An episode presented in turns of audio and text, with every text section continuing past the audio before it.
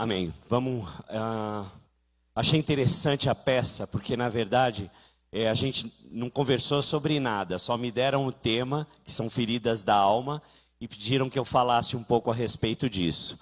É, essa é a minha praia, né? Como psicólogo, a gente trabalha com feridas praticamente é, durante todo o nosso trabalho. É, também dentro da minha formação, em meu mestrado em ciências médicas e meu doutorado em psiquiatria, também a gente caminha sempre nessa direção das dores, principalmente da dor da alma, né? E aí achei interessante a questão que foi trazida aqui na peça, primeiramente falando do passado, né? Trazendo, na verdade, é, o tempo como algo que a gente vive hoje e que ele nos oprime de alguma forma né? é a tirania, nós vivemos, eu costumo dizer, a tirania do urgente. Né? Tudo é para ontem, tudo tem que ser entregue imediatamente, é, tudo é emergência, e você termina o seu dia muitas vezes com aquele cansaço, né? De uau, que dia longo. E você sai do seu trabalho muitas vezes com a impressão ou você sai do seu trabalho muitas vezes deixando na sua caixa de e-mail uma tonelada de mensagens ainda para serem vistas no próximo dia. Então eu, eu digo assim: é, a gente vive essa tirania, né? É, e, essa, e, e essa tirania nos oprime, e essa opressão traz consequências para o nosso tempo, para o nosso século. Né? É, uma coisa importante é, que a gente vê na palavra de Deus, que Deus separou uma tribo especificamente para entender e compreender as mudanças do tempo. Pode virar mais um aí, irmão, por favor. Isso, mais um. Isso, mais um. É uma pena que eu não controlo por aqui. Vamos lá, pode virar mais um. Isso, olha isso daqui que interessante. Isso é um achado na palavra. Diz assim: olha, e dos filhos de Issacar, duzentos de seus chefes, aí são várias traduções, tá? Eram destros, entendidos, inteligentes e que compreendiam a ciência dos tempos para saberem o que Israel deveria saber. Então Deus escolhe uma tribo e dá a essa tribo o papel de conhecimento dos tempos. E essa tribo ela é aquela tribo que iria aconselhar o povo de Israel para que eles pudessem executar aquilo que Deus queria naquele tempo.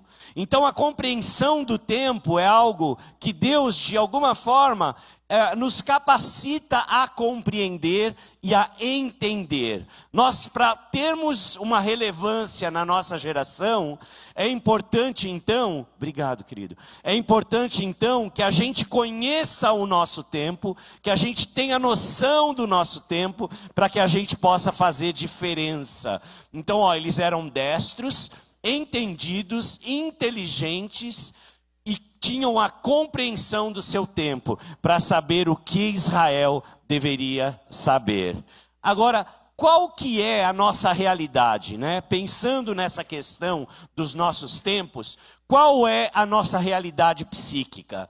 E aí eu queria que você prestasse atenção nisso. Acho que não vai dar para ver lá porque está muito pequeno, mas uh, nós temos hoje em, vamos pensar aqui, são Paulo e Brasil, né? A média de transtornos mentais é de 44% da população. A gente está falando aqui de transtornos emocionais, transtornos psiquiátricos, transtornos, por exemplo, alcoolismo entra aqui, dependência química entra aqui, depressão, ansiedade entra nesse quadro geral, tá? Ah, A ansiedade uh, está em torno de 9% da população. Mais de 50 milhões de pessoas sofrem de depressão. a depressão hoje está no quarto lugar nas escalas das doenças que mais afastam as pessoas do trabalho. A gente tem, é ali, né? Isso. A gente tem ali é, a depressão também no Brasil em 5,8%. Eu vou falar um pouco mais sobre isso. Transtornos de comportamento, a gente tem ali em torno de 9%. Uh, ah, transtornos de controle do impulso, 4,3%. E abuso de substâncias, em torno de 3,6%. Presta atenção nisso, irmãos. A OMS, que a Organização Mundial de Saúde, fez uma, uma pesquisa em 27 cidades do mundo, as capitais, 27 capitais do mundo, as maiores cidades, para avaliar a frequência de transtornos emocionais, transtornos psiquiátricos. A região metropolitana de São Paulo foi detectado, teve uma frequência de 30% de transtornos psiquiátricos. 30%. Nós perdemos para Nova York com 15%. São Paulo é a cidade mais doente do mundo. São Paulo é a cidade mais enferma do mundo. E isso, o que tem no macro, de alguma forma é representado no micro dentro da igreja. A igreja ela é um grande capa, ca, uh, captador de pessoas em crise.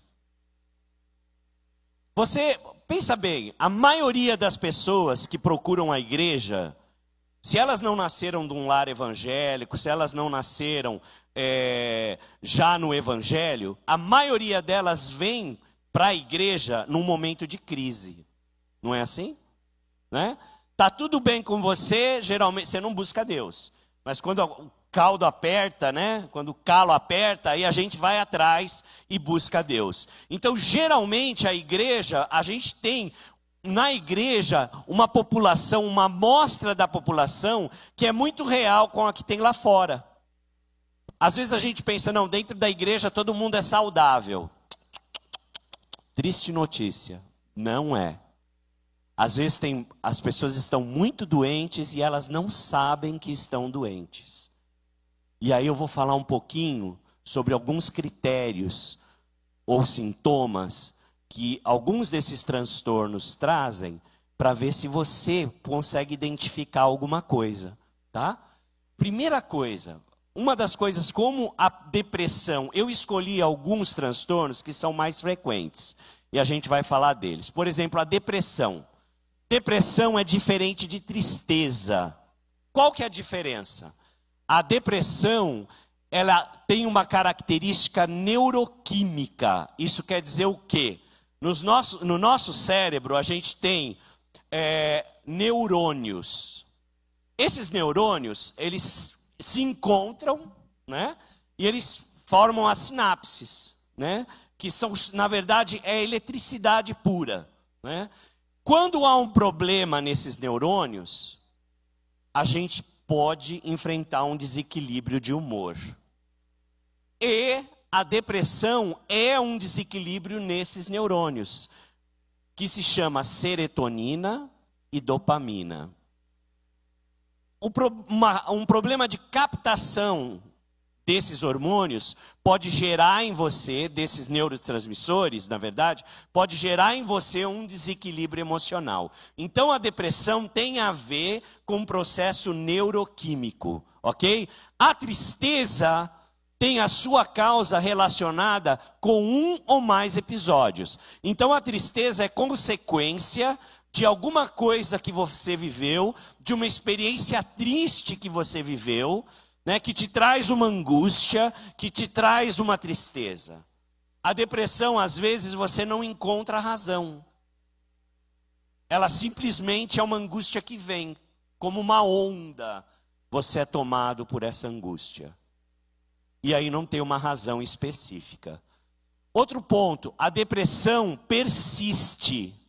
Ela não passa. E a tristeza passa. Essa é uma das diferenças mais importantes. Então a depressão persiste e a tristeza passa. Aí a gente pode pensar, pô, mas depressão não é bíblico, né?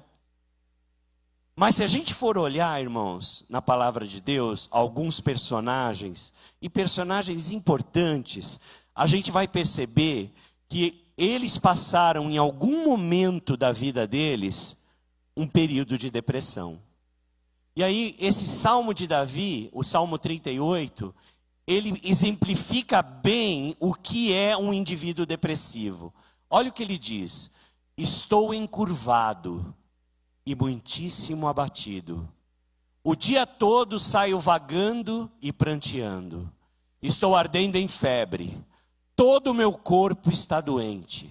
Sinto-me muito fraco e totalmente esmagado. Meu coração geme de angústia. Meu coração palpita. As forças me faltam. Até a luz dos meus olhos se foi. Isso é um relato de uma pessoa em depressão.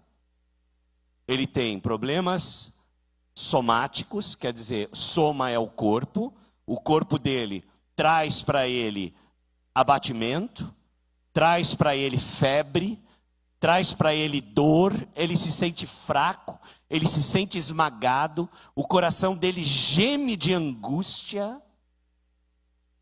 O coração dele palpita, ele tem taquicardia, isso é uma ansiedade, é um sintoma ansioso. Olha só, as forças lhe faltam, o deprimido, ele perde a energia, ele não tem energia para fazer as coisas, e a luz dos meus olhos se foram.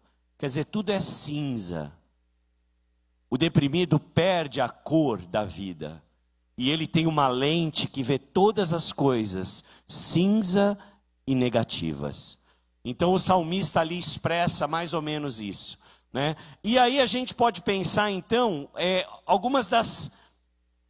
O que é prevalente ou o que é mais frequente nessa questão da depressão? Né? Uh, a depressão será a segunda causa de morbidade no mundo em 2020. Isso pela OMS. Mais do que as doenças oncológicas, mais do que as doenças circulatórias, a depressão ela será uma das principais causas da morte dos indivíduos até 2020. E aí a gente pode pensar numa coisa, por exemplo, diferença de gênero na doença. Mulheres têm mais prevalência de depressão e de ansiedade do que homens. Por que será, né? Mulheres têm mais depressão e têm mais ansiedade do que homens. É uma população de risco. E eu vou te falar uma coisa. Eu acho que os homens adoecem as mulheres. É verdade. Tem uma pesquisa que diz o seguinte: mulheres solteiras são mais saudáveis que homens solteiros. Mulheres casadas são mais doentes do que mulheres solteiras. Então, quem adoece a mulher somos nós. A gente vai ter que mudar o nosso tratamento com as mulheres, pessoal, né? Para que elas sejam saudáveis, mais saudáveis, porque a gente tem adoecido as nossas companheiras de alguma forma. Isso é quem diz são as pesquisas, não sou eu, hein? Vocês vão brigar com os pesquisadores lá. A associação entre classe social e doença mental também traz uma frequência maior para a depressão. Isso quer dizer o quê? Quanto menos desfavorecida é a classe social, mais depressão você encontra nesse grupo. Outra coisa também, quanto mais preconceito esse grupo, um grupo específico, recebe, ou quanto mais violência de alguma forma, ou rejeição, mais possibilidades de deprimir esse grupo tem. Então, isso também é fator de risco para a depressão. Os efeitos em longo prazo de adversidades na infância sobre a doença mental de adultos. Crianças que sofreram abuso físico, abuso sexual, negligência, abuso psicológico, são futuros adultos deprimidos. Então, os fatos ocorridos na infância podem trazer para o futuro a consequência de adultos comprometidos psicologicamente. Né? Os, mal, os maus tratos trazem uma consequência para o futuro que às vezes vai precisar de muito tempo para que seja curado.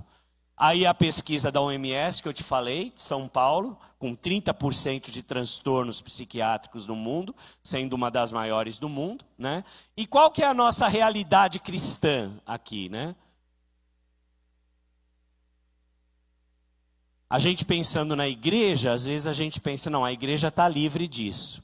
E aí, engano seu. Né? Eu fiz uma pesquisa com numa igreja católica, numa igreja evangélica, numa igreja adventista. Eu peguei três segmentos e fui aplicar testes para ver depressão e ansiedade nesse grupo. Olha o que a gente descobriu. 40% da população daquela amostra mostraram depressão de moderada, leve a grave. 40% das pessoas que estavam na igreja apresentaram depressão de moderada a grave. 48 dos participantes apresentaram ansiedade de moderada a grave. 40% depressão, 48% ansiedade. O grupo maior, com maior ansiedade, era o grupo dos jovens, dos adolescentes e dos jovens. E aí a gente teve um quadro interessante. A gente teve mulher, homens com mais sintomas depressivos. Presta atenção. Homens com mais sintomas depressivos e mulheres com depressão mais grave. E a gente teve um quadro de ansiedade entre os jovens enorme.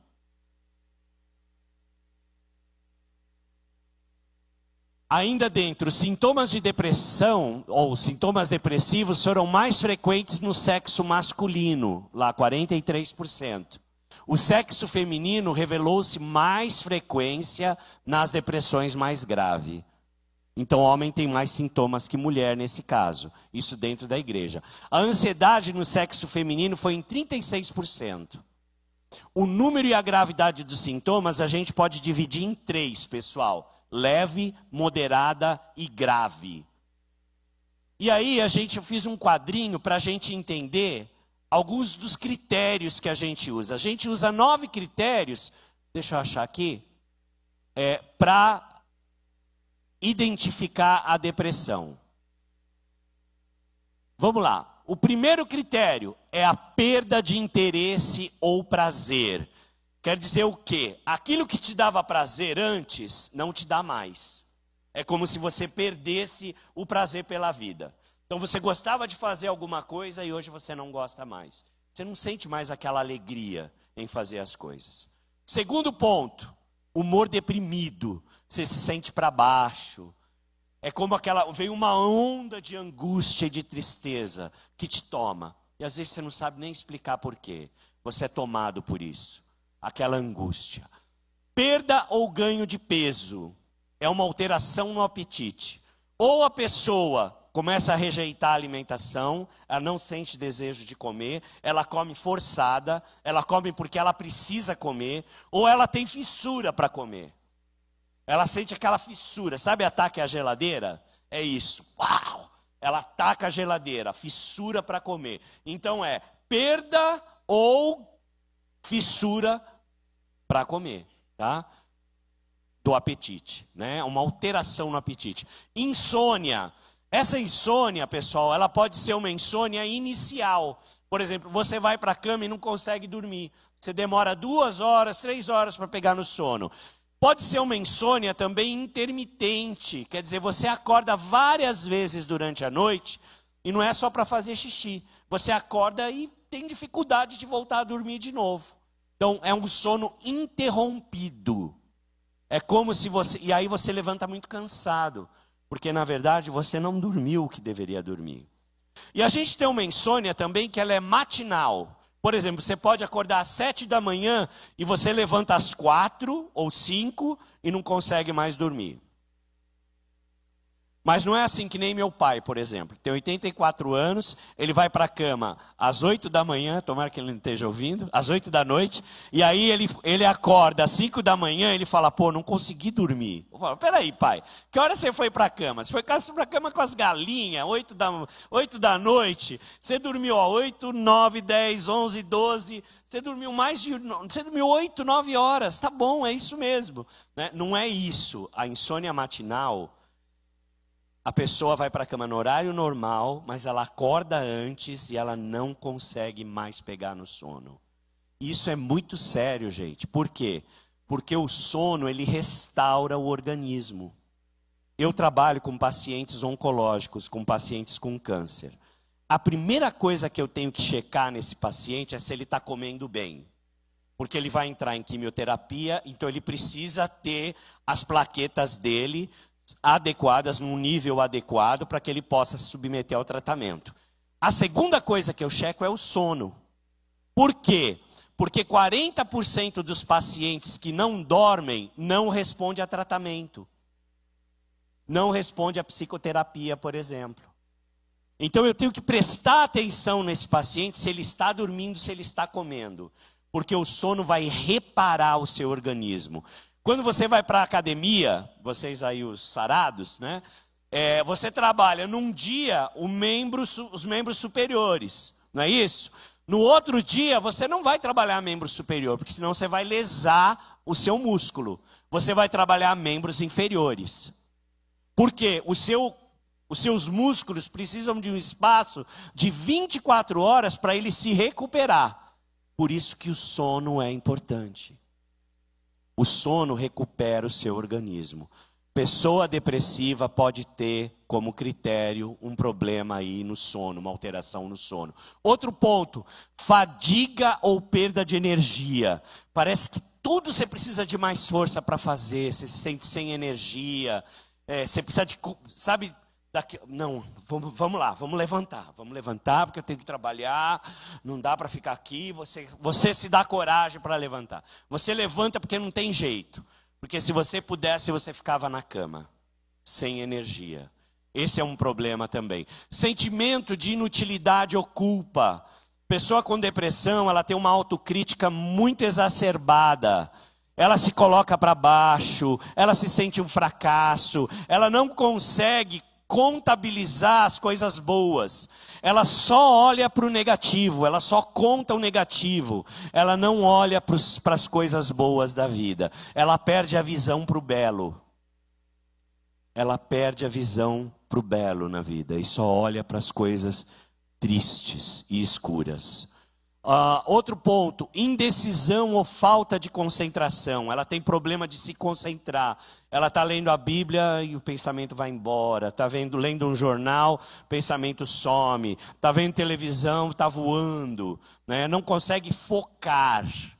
Então, um problema também de concentração. Outro ponto, pensamentos de morte.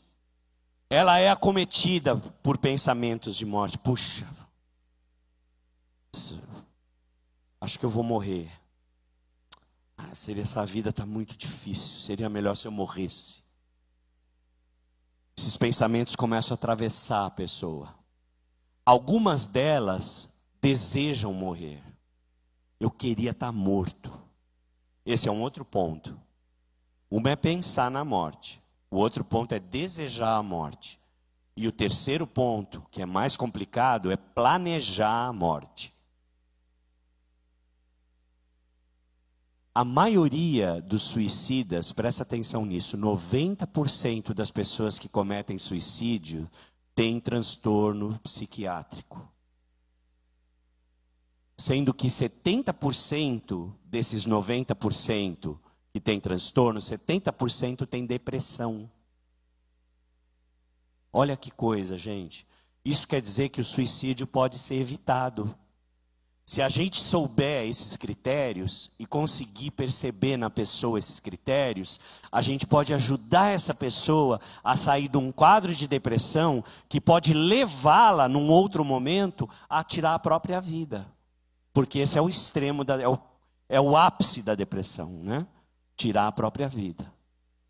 Então vamos pensar ó, os critérios: perda de interesse pelas atividades, humor deprimido, alteração no apetite, alteração no sono, agitação ou retardo psicomotor, esqueci de falar desse item. Né? A pessoa é, com depressão ela tem uma fala pastosa, ela fala mais assim, vagarosa. Ou, às vezes, ela se locomove de maneira mais lenta. Ou, às vezes, ela é super pilhada. Ela é super pilhada, ela fala muito rápido, né? ela é muito energizada também pode ser um sinal. Você vê que são dois pontos, né? Ou muita fome ou sem fome. Ou muito sono, que tem a hipersônia lá. Eu falei da insônia, mas também tem o caso da hipersônia, quando a pessoa encosta e dorme. E não é porque o, não é porque o pastor está falando, falando, falando, falando, falando. O cara dorme, encostou, dormiu, né? É, hipersônia pode ser também. Então são dois extremos aí que a gente enfrenta: agitação, retardo, fadiga, perda de energia, sentimento de inutilidade, culpa, indecisão ou falta de concentração e pensamentos de morte. Esses são os nove critérios para a depressão. Você se achou aí? Você tem algum desses critérios? Olha aqui, ó, presta atenção, presta atenção, presta atenção. Se você tiver um critério, não se preocupe. Você não é deprimido. Se você tiver dois critérios, não se preocupe. Você não é deprimido. Mas, tan, tan, tan, se você tiver cinco critérios por mais de duas semanas, você fala comigo depois do culto. Porque a gente vai ter que conversar um pouco, vou poder te ajudar em alguma coisa. Então, ó, cinco desses critérios, por mais de duas semanas, é um indicativo de depressão maior ou depressão importante. E a gente precisa ser cuidado. Se você tiver três desses critérios, pode ser uma depressão leve. E aí, aquilo que eu vou explicar aqui, se a gente conseguir chegar até o fim, por causa do nosso tempo, vai poder te ajudar a trabalhar nisso, tá? Ah, então, pelo menos cinco desses critérios devem estar presentes por mais de duas semanas para que esse diagnóstico seja ah, confirmado. Critérios diagnóstico para o transtorno depressivo maior, adaptado. Isso daí a gente tirou do DSM-5, não vou ler, que é o Manual Internacional de Doenças Psiquiátricas. E do CID-10, que é o Código Internacional de Doença. Quando você vai lá no médico e ele vai afastar você do trabalho, ele te dá um númerozinho, aquele é o CID, tá? Então, e todos esses critérios você encontra lá, né? Ansiedade, esse é um outro ponto importante que é muito frequente na nossa população. Vamos ver o que é ansiedade então. É um, o sintoma em comum de todos os transtornos ansiosos e a experimentação da ansiedade, que pode ser cognitiva, quer dizer, é uma antecipação negativa e desastrosa dos eventos futuros, ou físicas. Então, a ansiedade, ela tem um comprometimento cognitivo, quer dizer, a pessoa olha para frente e ela catastrofiza o futuro de alguma forma, ela tem medo do futuro, e ela tem sintomas físicos também. Dentro desses sintomas, a gente tem o que? Uma liberação autonômica, com taquicardia, coração tá, tá, tá, tá, tá, tá, tá, acelera, taquipneia aumenta. A pessoa respira que nem cachorrinho, sabe? Quadro de ansiedade, tá bom? É, ela tem sudorese fria, quer dizer, não está calor e ela está suando nas mãos, ela não para de suar Uh, ela pode ter desconforto abdominal e uma outra série de sintomas que a gente vai passar para vocês. Aí, ó, ansiedade física, palpitação, angústia, sudorese, tontura, tremores, parestesia, que é o que? É a sensação na pele de frio ou calor. Tá? Você sente na sua pele isso. Né? É, falta de ar, náuseas, dor torácica, dor abdominal. Tudo isso pode ser sintomas de ansiedade. A ansiedade psíquica, preocupação excessiva, antecipação negativa do futuro, remoer de pensamentos. Aquele pensamento fica na sua mente, você não consegue tirar ele de lá. Ele está constantemente, sabe aquele bichinho que fica na luz? Tec, tec, tec, tec, tec, tec. E até morrer, porque ele morre lá queimado, né? Mas ele não consegue tirar o foco. Muitas vezes o ansioso é assim, ele fica, ele é compulsivo, ele fica obsessivo num pensamento e aquilo vem. E pensamentos intrusivos, pensamentos que ele não, jamais quis ter, ele é atravessado, vem, vem na mente dele. Ele fala: opa, o que, que é isso? Né? Isso também pode ser um sinal de ansiedade. Medo excessivo e comportamento evitativo ou recluso, quer dizer, ele começa a evitar estar com pessoas. E aí, num nível mais fóbico, que a gente chama de fobia social, ele acaba ficando em reclusão. Ele já não convive mais com as pessoas como convivia antes. Ele prefere ficar sozinho. Então, tratamento, né? De maneira geral, o tratamento dos transtornos de ansiedade se beneficia com ou se beneficia, perdão, com a combinação de terapias farmacológicas e não farmacológicas. Dependendo do grau da ansiedade, vai ter que tomar remédio. Ah, peraí, doutor, você está me falando que se eu tiver uma depressão ali moderada grave ou grave, uma ansiedade grave, eu vou ter que tomar medicação? Vai. Mas eu vou ficar, mas isso é coisa de louco? Não, não é. Não é. Vou te falar, hoje a farmacologia avançou demais. A gente vive num momento, pela graça de Deus, onde o conhecimento avançou muito. Então a gente tem medicações hoje que são excelentes, que você pode tomar com segurança, que o desmame, quer dizer, a retirada do remédio vai ser fácil. Se você toma um, você vai começar a tomar meio. Depois de uma semana, você toma meio um dia sim, um dia não. Depois de duas semanas, de três semanas, dependendo da medicação, você já pode ficar sem. Você entendeu? E você vai ter mudança de vida. Olha, eu tenho, tive uma paciente, 64 anos. Ela chegou para mim, a gente foi conversando, tal, detectei um quadro depressivo maior. Ela começou a tomar medicação. Depois de três semanas, ela voltou para o consultório e ela disse o seguinte: Doutor, pela primeira vez eu consegui sentir o gosto do alimento. Essa mulher já não, não tinha mais paladar. Perdeu o paladar, irmãos. E um remedinho de nada restaurou o equilíbrio no organismo dessa mulher. Quando você tem hipertensão, você toma remédio? E não tem culpa, né? Você não sente culpa por isso, sente? Quando você tem diabetes, você toma remédio? metformina, ou seja lá o que for? Toma, não toma? Sente culpa porque você toma? Por que, que se a gente, quando a gente vai tomar alguma coisa, um antidepressivo, alguma coisa para nosso cérebro, para as nossas emoções, a gente é cometido com inúmeras culpas? Isso se chama ignorância, preconceito. Vamos quebrar isso, gente. Porque um tratamento medicamentoso pode trazer para você qualidade de vida. E não quer dizer que você vai ficar escravo desse medicamento. Esse medicamento unido à terapia tira você desse quadro e você vai para a vida, narrar sua própria história. Não sendo mais vítima, mas sendo o autor e protagonista da sua história. Então vamos abaixar os preconceitos aí e ir aos tratamentos, né? Coisa importante, viver o, o que, que gera tudo isso? Presta atenção.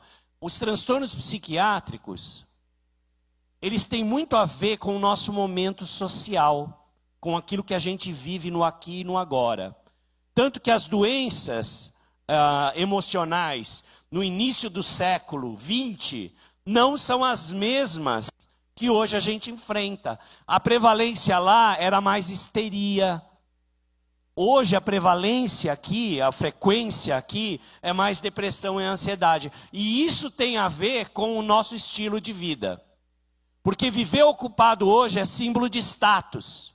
Se você está na sua empresa muito parado, seu chefe já te olha assim,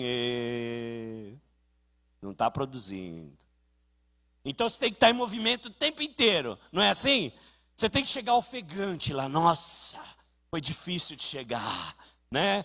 Por quê? Porque se você chega muito calmo, muito tranquilo, pô, esse cara chega atrasado e nem nem sempre, pô, toca, né? Chega mais cedo, pô. Mas quando você chega naquele teatro ofegante, pô, coitado, olha o que ele enfrentou aí para chegar aqui hoje. Não é assim? Então, olha, viver ocupado é símbolo de status. E isso destrói a gente, pessoal. Isso definitivamente tem uma ação direta no nosso emocional. Outro ponto importante.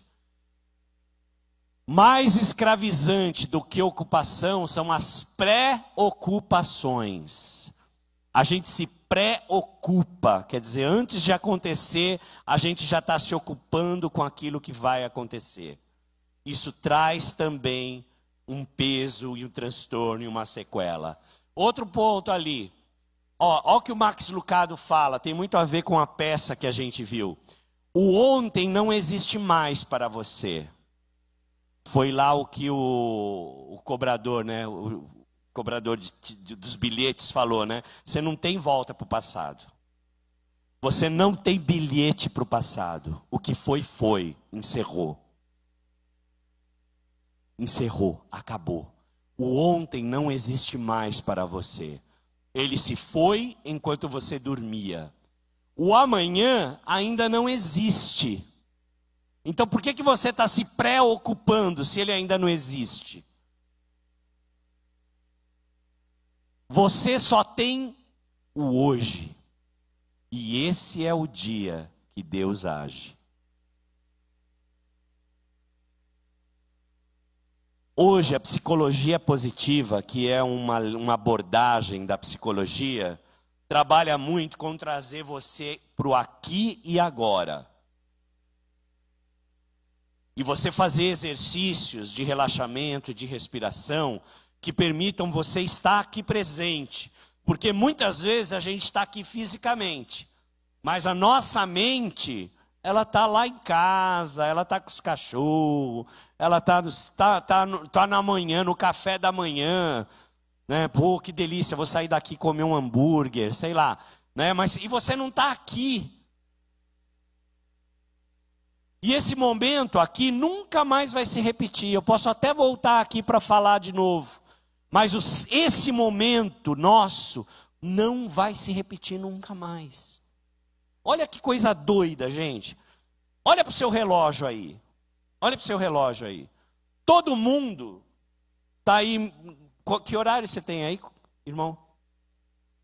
9h29. Está todo mundo aí nessa base, não é? Entre 9h29, 9h30, 9h28, uns para mais, outros para menos. Então, olha, presta atenção. Cronologicamente, a gente está no mesmo tempo, mas vivencialmente, a gente tem tempos totalmente diferentes. Talvez o irmão esteja em tempo de abraçar, o outro irmão esteja em tempo de deixar de abraçar. Talvez você esteja em tempo de repensar na vida, de se reanalisar. Outros estão em tempo de execução, de executar. Então o nosso tempo vivencial é diferente. Por isso que nunca mais a gente vai viver esse tempo aqui que a gente está tendo agora. E compreender isso traz a gente para o aqui e agora. E trazendo a gente para o aqui e agora, você tira um peso de você mesmo. Porque você não vive a angústia do passado, que é depressão. Olha aqui, depressão tem muito a ver com o passado. E você não vive a preocupação do futuro, que tem a ver com ansiedade. Ansiedade mira o futuro, preocupação mira o passado. Por isso que a gente é importante. Olha como Jesus já, que psicólogo tremendo. Basta cada dia vive o aqui e o agora, vive o hoje. É isso que Jesus está dizendo, né? E aí a sua ansiedade, ela é minimizada. A gente também aprendeu a, a compartimentalizar a vida. Isso quer, quer dizer o quê? A gente coloca a nossa vida em gavetinhas. Por exemplo, Ah, essa é a minha vida acadêmica, essa é a minha vida familiar, essa é a minha vida profissional, essa é a minha vida espiritual. Então hoje é domingo, eu vou na igreja, eu pego a minha Bíblia. A gente, a gente foi dividindo a nossa vida em compartimentos, em gavetas. E a gente perde então a noção de tudo aquilo que é saudável para nós, que é o reino de Deus. o reino de Deus. A espiritualidade, presta atenção nisso, pessoal. Pacientes com espiritualidade desenvolvida, quer dizer, aqueles que buscam a Deus, que têm um compromisso com oração, compromisso com fé, eles têm uma sobrevida maior do que os que não têm.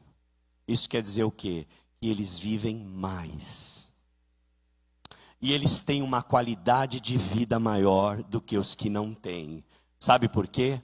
Porque eles encontram um significado, muitas vezes, na dor.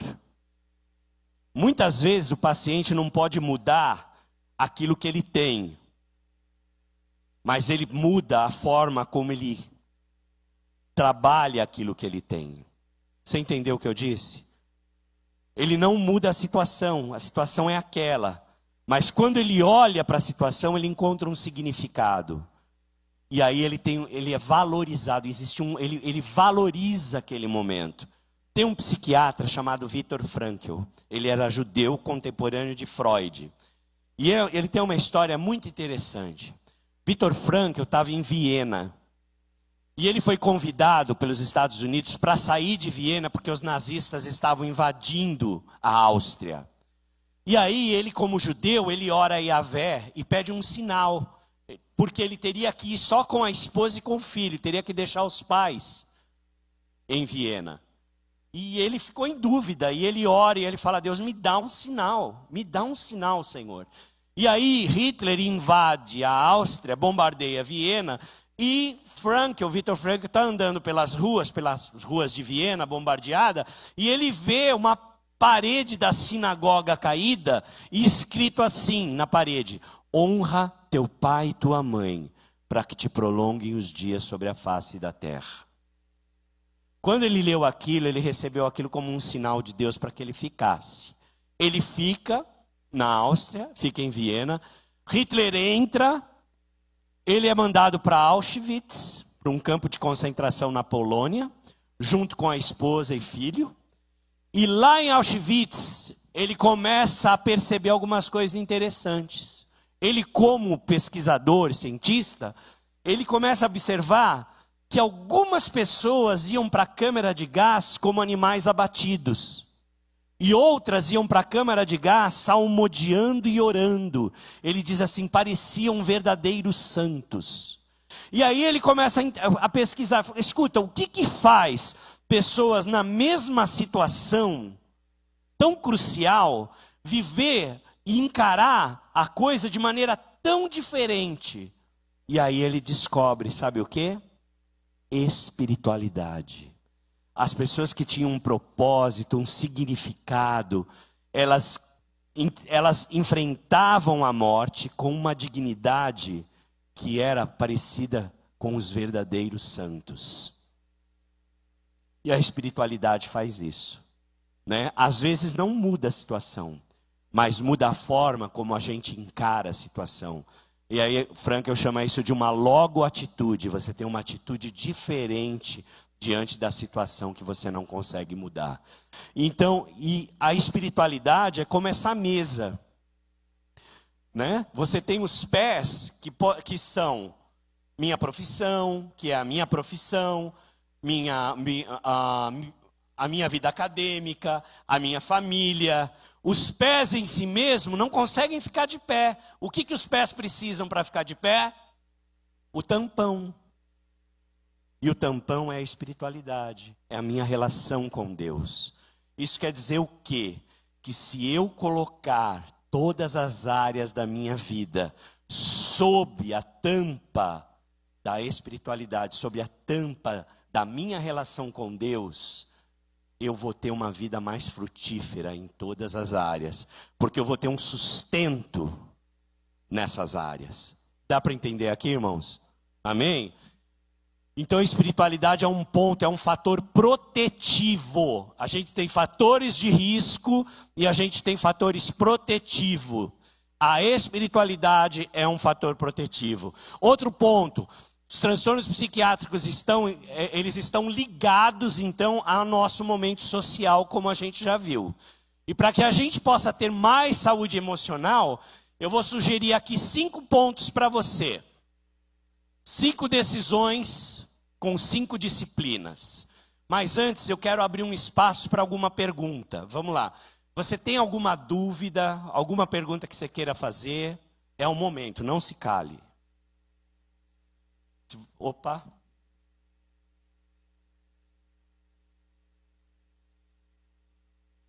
Muito bom. A pergunta da irmã é: como ajudar uma pessoa em depressão? Bom, se você não é um especialista, a melhor coisa que você pode fazer é ouvir essa pessoa. É ir lá e falar: olha, eu vim aqui só para estar com você. Você não força ela para fazer as coisas, porque ela não tem energia para fazer as coisas. Você só fica com ela, fala: eu vim aqui, vou fazer um café para você, eu quero tomar um café junto, tomar um chá com você, fazer um bolo. Só isso já vai trazer um alento para a pessoa.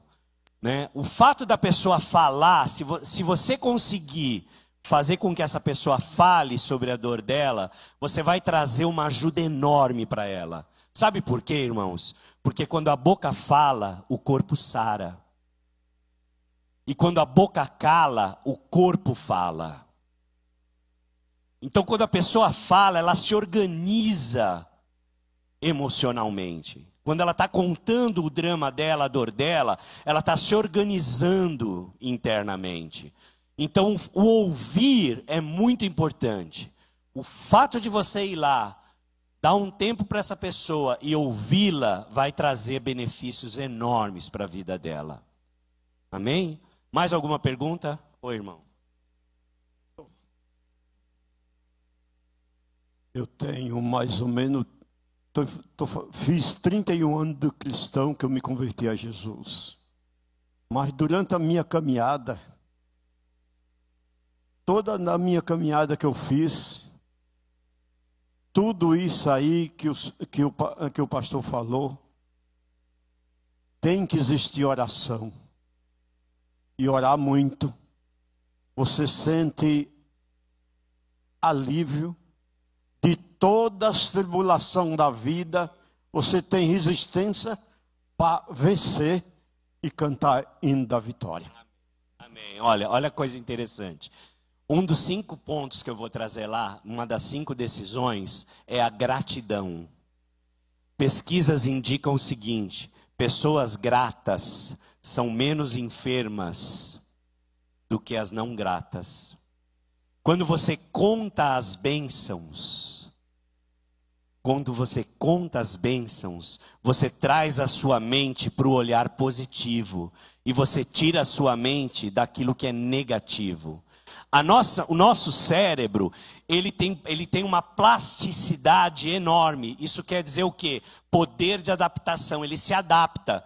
Tanto que quando você, por exemplo, perde a visão, você tem um, um, a sua audição, ela é aumentada num nível enorme.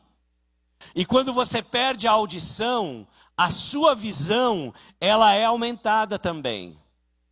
Você está entendendo aqui? É um sistema de compensação que o nosso cérebro tem. Então, quando você, a pessoa, por exemplo, que está em depressão, uma das tarefas que a gente dá para ela é que ela tenha um diário de gratidão. Isso você pode fazer.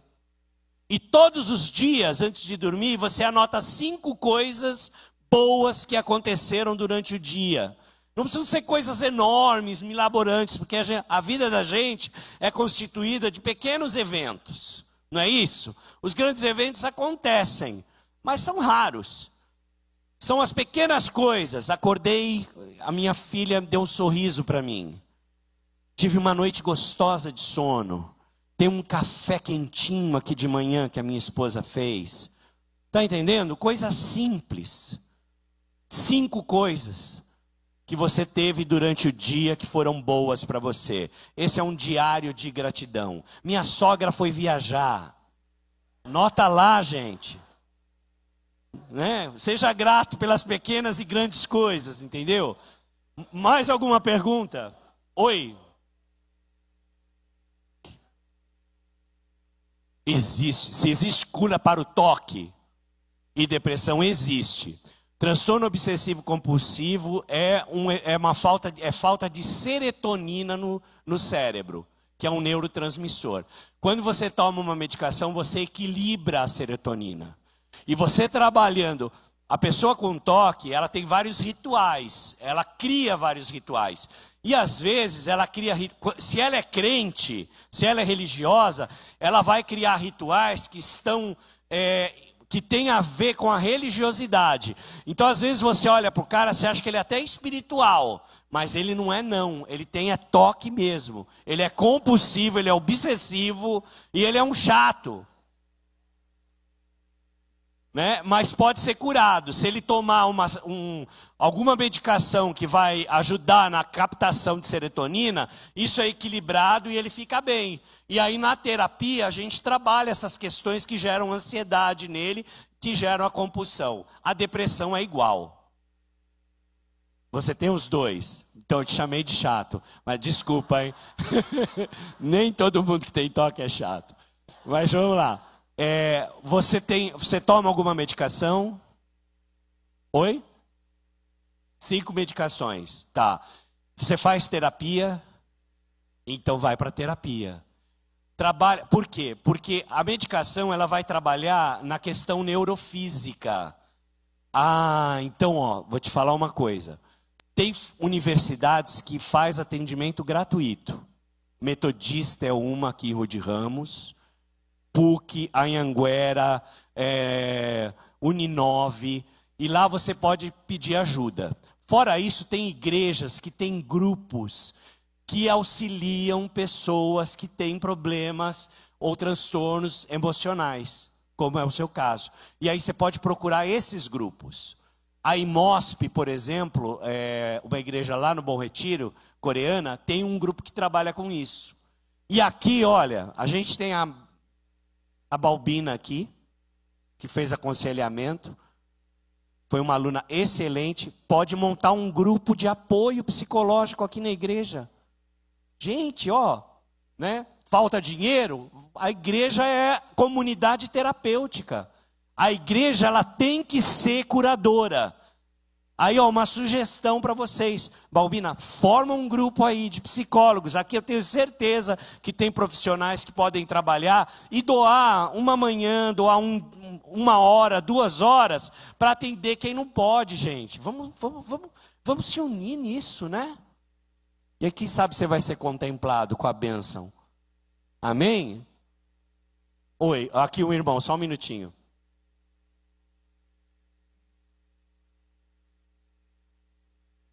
Tá bom. Ah. Uhum. Uhum. Uhum. Uhum.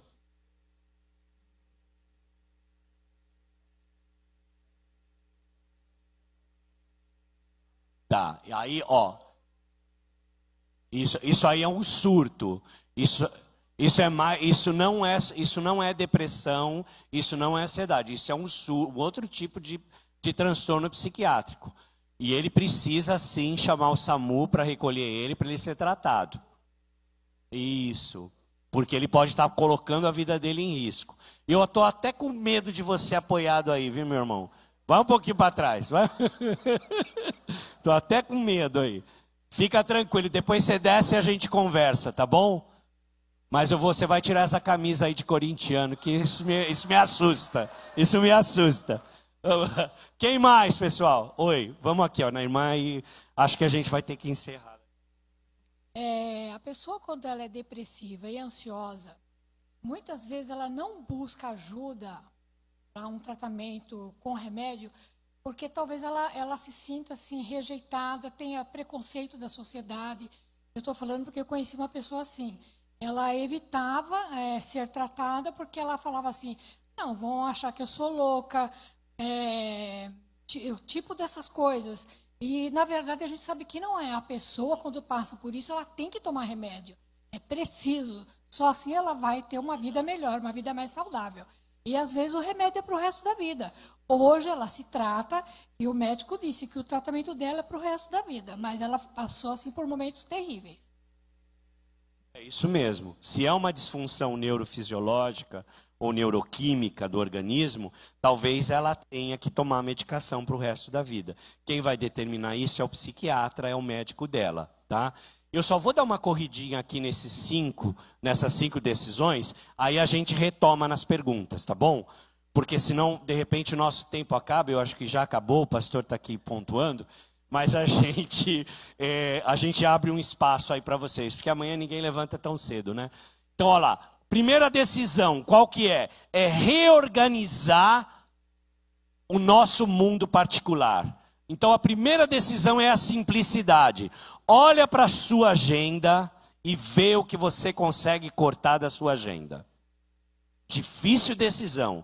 Você vai ter que priorizar aquilo que é mais importante. Porque às vezes você está com uma carga enorme. Sabe aquela mala que a irmã trouxe aqui? Cheia de coisas do passado. Né? Às vezes a gente está assim. A gente está com uma mala tão cheia. E a gente sabe o que? A gente leva essa mala por quarto de oração. A gente entra lá por quarto secreto e a gente carrega a malona lá com a gente, né? E deposita lá. E aí quando a gente sai, a gente não deixa a mala lá, gente. É um apego essa mala. A gente toma a mala de volta e vai caminhando pela vida carregando esse peso. Você entendeu? Simplifica a sua vida. Faz uma releitura da sua vida, corta aquilo que não é importante, aquilo que dá para ficar sem, para você valorizar aquilo que é mais importante.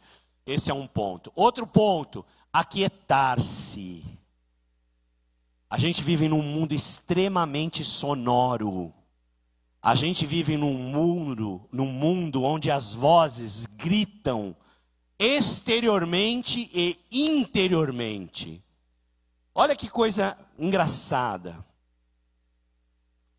A palavra ouvir no latim vem da palavra audire, que é a base da palavra obaudire que quer dizer obediência.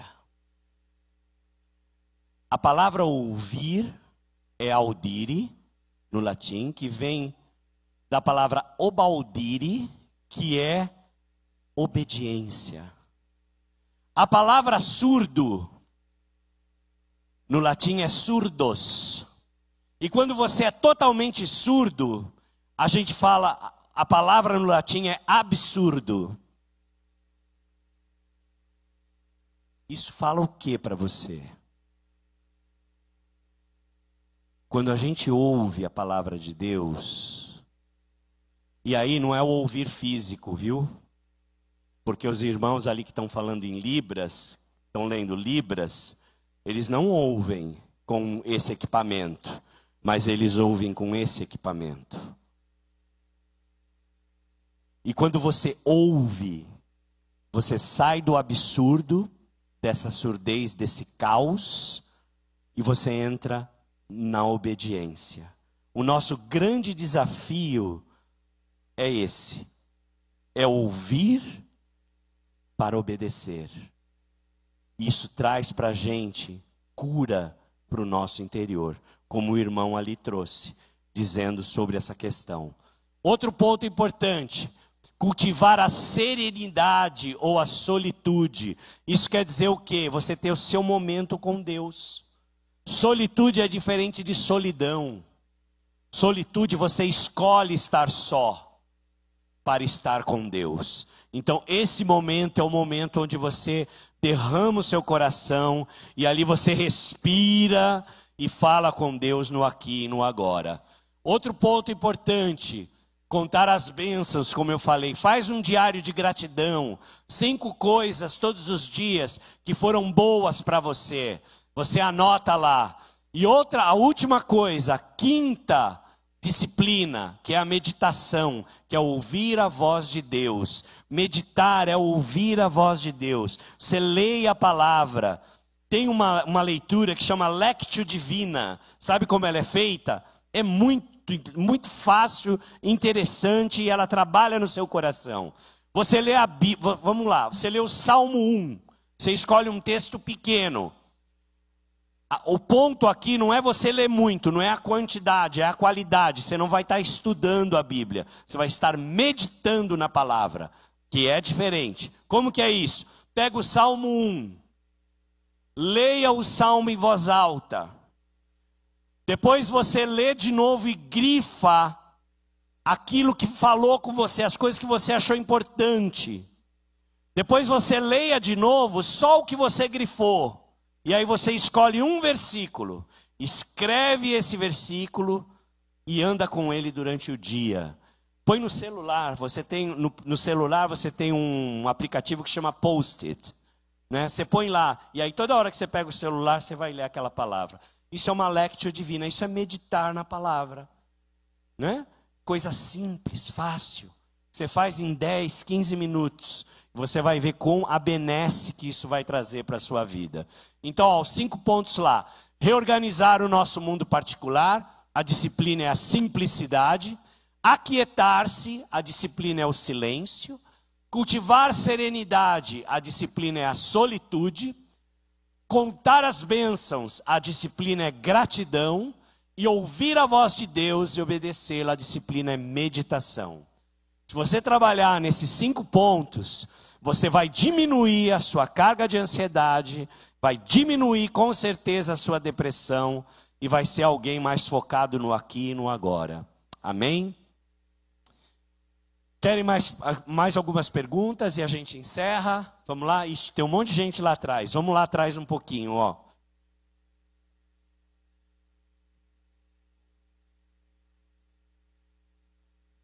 Saí de um quadro depressivo grave.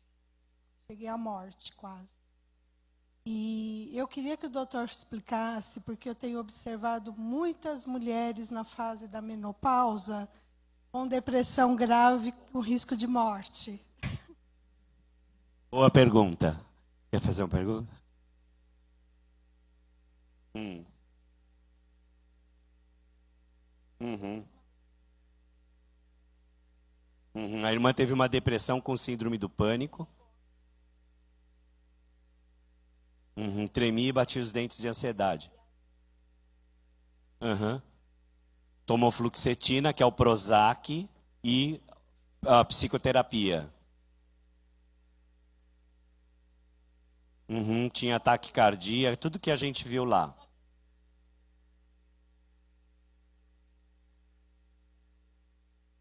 Uhum. Uhum. Uhum. Uhum, uhum. Uhum. Uhum. Uhum. Uhum. Uhum. Uhum.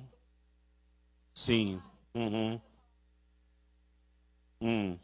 Aham, aham. Entendi. Joia, qual o seu nome? Ó, a Alessandra trouxe uma coisa interessante. Primeiro vamos falar sobre a menopausa. A mulher em menopausa, não é menopausa, né? Desculpa, gente, é climateres. Menopausa é a última menstruação que a mulher tem. A mulher em climateres, ela começa a ter uma mudança hormonal no organismo. Né? E essa mudança ela pode trazer um desequilíbrio neuroquímico também. A serotonina, ela não é só formada no cérebro, ela é também formada no aparelho digestório.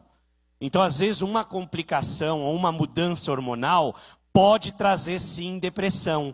Um problema de tireoide, por exemplo, pode trazer depressão. Um câncer de pâncreas é muito prevalente a depressão em pacientes oncológicos com câncer de pâncreas. Então, é, não é, é uma questão é, eu diria para você, a gente tem que fazer uma anamnese, quer dizer, a gente tem que levantar o histórico da pessoa e ver se existe algum outro comprometimento. E se ela está entrando no climatéris, aí vai no, ginecologista. Ele geralmente, o ginecologista geralmente passa fluxetina para a mulher. Porque, inclusive, para TPM é um santo remédio, maridos. Né? Se uma mulher está muito atacada, manda lá no ginecologista, ele dá uma fluxetina, ela dá uma melhorada e você vai ficar muito mais feliz. E aí, ó, é o seguinte: vai lá, ela dá a medicação, a mulher passa por essa fase e depois ela volta ao normal. Agora a irmã falou de uma, ela trouxe uma coisa interessante, que é você não, no, no, eu, vou, eu vou resumir o seu discurso, irmã. Não é você negar que você tem. Quando você nega, você aumenta a pressão sobre você. É você assumir a sua dor. Diga, eu tenho isso. Ponto. Não é vergonha, gente. Eu tenho isso. Eu tenho isso. Assim que você assume, você começa a tratar, você começa a ter um movimento para cura. O louco começa a deixar de ser louco quando ele fala eu sou louco. Tá entendendo? É mais ou menos isso. Não é? Quando ele assume, não, gente, eu não estou muito normal aqui hoje, estou meio bipolar. Quer dizer, você está um passo para a cura. Você já está já tá reconhecendo sintomas. Então, não negue a sua humanidade. Presta atenção nisso. Não negue a sua humanidade. Assuma a sua dor, abrace a sua dor e coloque ela aos pés da cruz. Esse é o ponto. Coloca a sua dor aos pés da cruz. E Jesus vai te ajudar nessa caminhada. E busca o irmão da igreja, busca alguém que você tenha confiança para você falar sobre isso. E você vai ver mudanças aí. Pastor, acho que a gente acabou, né? Pessoal, obrigado. Foi uma bênção estar com vocês. Deus abençoe. Prazer enorme. Quem sabe aí o pastor Marcos Grava nos convide de novo para a gente falar de outros temas.